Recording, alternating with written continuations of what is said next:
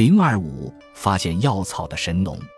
如果说神话英雄人物伏羲的出现是标志着原始社会渔猎时期的到来，那么神农的出现就该标志着社会的发展已又朝前迈进一步，开始从渔猎时期进入到农耕时期了。神农全称是炎帝神农氏，在五方帝的神国组织中，他是南方的天帝。作为神的称谓，多称他为炎帝或赤帝；作为人，则多称他为神农。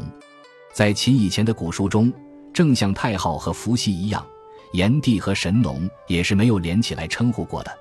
连起来称呼是从世本开始。炎帝和神农肯定先前也有某种联系，但是其详今天已不可得知。我们只好承认二者是一个人物就是了。为了研讨方便，先说标志农耕时代到来的英雄人物神农。顾名思义，他之得名。首先，应该是由于他在农业上的贡献。果然，我们看《易史》卷四引《周书》说：“神农之时，天欲粟，神农遂耕而种之，作陶冶金斧，为耒耜耨，以垦草莽。然后五谷兴筑，百果藏实。”神农首要的贡献确实是在农业，天欲粟就是这段继续的神话因素。十一记。卷一，并且把这点神话因素来加以发展了。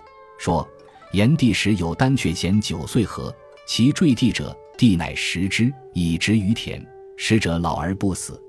帝王世纪说炎帝神农氏人身牛首。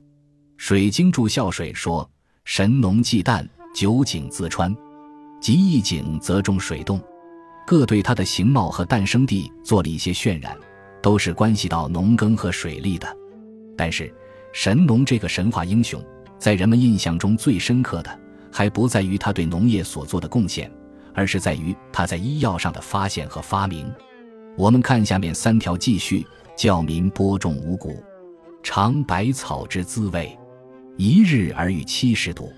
神农以者边边百草，尽知其平毒寒温之性，臭味所主，以播百谷，故天下号神农也。太原神府纲中有神农尝药之鼎存焉，城阳山中有神农编药处，一名神农园，一名药草山。山上紫阳观，世传神农于此变百药，中有千年龙脑。看了这三条记叙，神话演变的过程就相当清楚了。第一条，神农尝百草一日而与七十度，是为了教民播种五谷。第二条尝百草，便做了一者边边百草。百草经过神农的神鞭这么一鞭，便尽知其平毒寒温之性，神话的意味陡然增长，并且也开始有了辨别药性的意味。因为百草中自然也可能包括一部分药草，但这里主要恐怕还是在于识别谷物类的草，所以下面有以播百谷这样的话。但是到了最后一条，重点就完全转移到医药这方面来了。什么神农尝药、神农编药、神农变百药？从这个时候起，神农就成了医药界的老祖宗，以致后来还有什么《神农本草》之类的医书出现。民间甚至还将神农崇奉为药王菩萨。从这以后，神农尝百草就成了神农尝药的同义语了。现在四川民间还有这么一种传说，说是神农皇帝尝百草，尝到一种断肠草。于是肠子断烂而死，这无疑就是《淮南子》所记“神农尝百草，一日而与七十度”二语的现代民间新诠。说服三一吉元陈芬《云窗思志》说：“神农时白民尽药寿，人有疾病则抚其寿，寿之语，语如白民所传，不知何语。语以寿折如郊外，闲逸草龟，导之服之疾愈。”于是把人的神通和本领全移之于兽，常药边药都用不着了。